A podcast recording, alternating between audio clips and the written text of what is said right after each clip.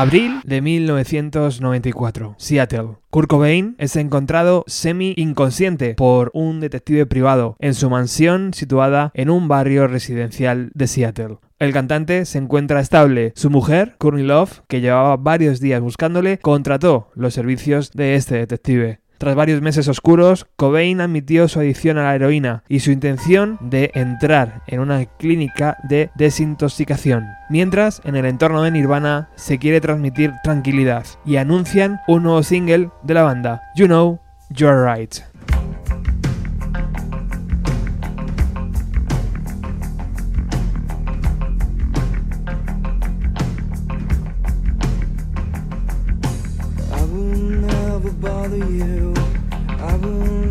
Promise to. I will never follow you. I will never bother you.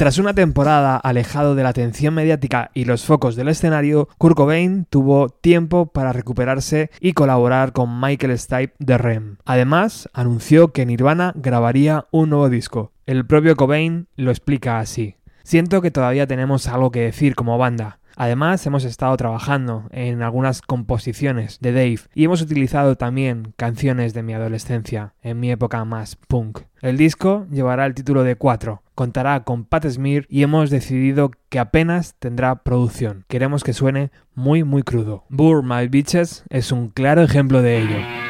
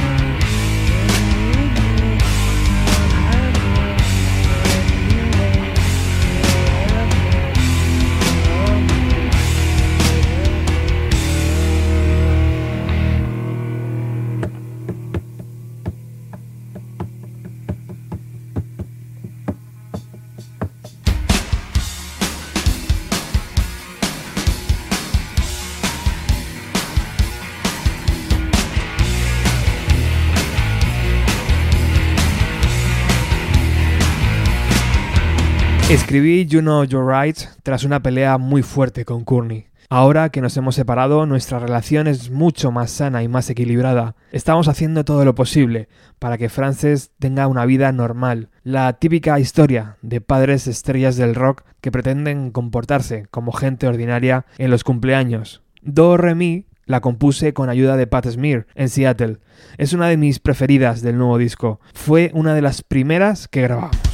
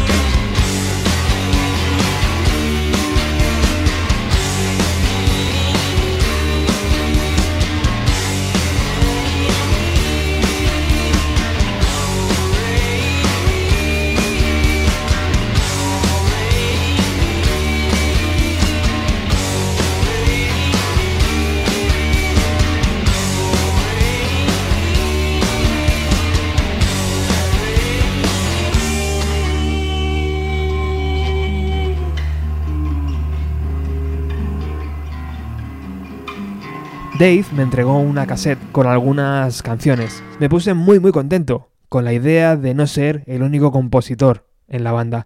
Eso me aliviaba, me quitaba mucho estrés. Decidimos meter un par de esas canciones en el disco. Dave a la guitarra y yo a la batería. Este juego de cambiar la guitarra y la voz por la batería me recordaba mucho a las historias de los Beatles grabando sus discos, cuando Paul McCartney se ocupaba de grabar las baterías en, en algunas canciones. Nos lo pasamos muy bien grabando Alone and Easy Target.